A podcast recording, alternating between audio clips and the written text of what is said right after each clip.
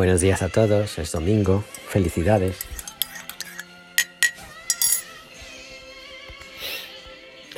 Lo siento mucho, pero hoy mi oración de hoy se sale del que podrías leer en otros sitios sobre el Evangelio.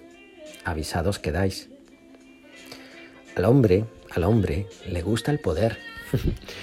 el poder en muchos aspectos de la vida, pero sobre todo el poder sobre la vida misma.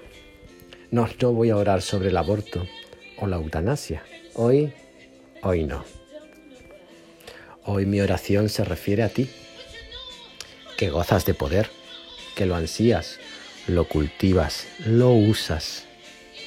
Es el poder sobre la vida de otros, de otros que ven en ti, se apoyan en ti y hasta dependen de ti, no ya físicamente, sino espiritualmente. En Twitter y en demás redes sociales observo con tristeza este despliegue de poder. En particular es especialmente doloroso cuando el sujeto tras el perfil correspondiente es cristiano. Más doloroso aún cuando es religioso o sacerdote. La habéis puesto cara a estos perfiles, ¿verdad?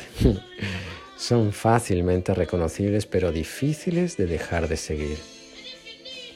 Son fácilmente reconocibles porque enarbolan el nombre de Dios. En una escenografía propia de tiempos añejos y anacrónicos. Respaldan esta escenografía con una foto de perfil exhibiendo, sí, exhibiendo algún distintivo que les otorgue, así lo piensan ellos, autoridad en la materia, esa especie de halo de irrevocabilidad en la que tanto se regodean un alzacuellos, un altar, una imagen del Cristo de la cofradía, etc. En ellos se expone a la venta una religiosidad fácilmente aditiva y muy dañina, la del Dios a medida, a medida de ellos, claro. Un Dios con ideología, con tendencias políticas, con intereses económicos y territoriales revestido eso sí de un abrazo que despliega toda su naftalina. La finalidad, cada cual tiene la suya, pero la certeza está clara. No señalan como Juan el Bautista, ese es el Cordero de Dios. Señalar a Cristo, señalárselo a los demás, implica menguar, como lo hizo Juan. Señalar a Cristo, como lo hizo Juan, significa perder vidas y con ellas referenciabilidad. Señalar a Cristo, como lo hizo Juan, es perder poder.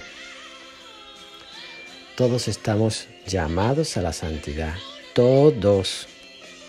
Y quizás esa santidad incluya sin lugar a dudas dejar que Cristo reluzca, brille, sea camino, verdad y vida lo que nos convierte en pequeños hijos que ya deberíamos estar más que satisfechos y contentos con la mirada amorosa de un padre que nos observa con auténtica devoción.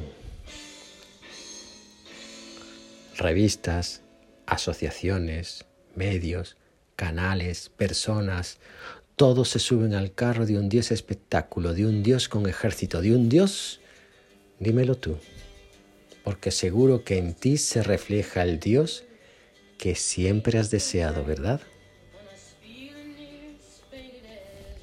No acabamos de entender, somos tierra, tierra como la de más allá, como la hay en todos lados. Y lo verdaderamente excepcional es que en ella, en nosotros, Dios se complace en poner un pequeñísimo grano de mostaza, apenas visible, imperceptible para muchos que buscan el sentido de. ¿En qué medida eres tentado para aplastar este grano, este don preciosísimo en aras de, un pseudo, de una pseudo evangelización que tiene nombre propio, el tuyo? Si pudieras infringir daño a Dios, ¿imaginas qué daño le harías poniendo en tu boca su nombre? Para prevalecer por encima de Él, para ejercer poder sobre tus hermanos, sus hijos? Señalar a Cristo es dar la posibilidad a muchos de preguntar dónde vive ese tal Cristo. Naturalmente, si señalas a Cristo, es porque Dios habita en ti y por ende tu vocación es reflejo de su voluntad. Eres voz, no palabra. Ánimo. Os quiero mucho.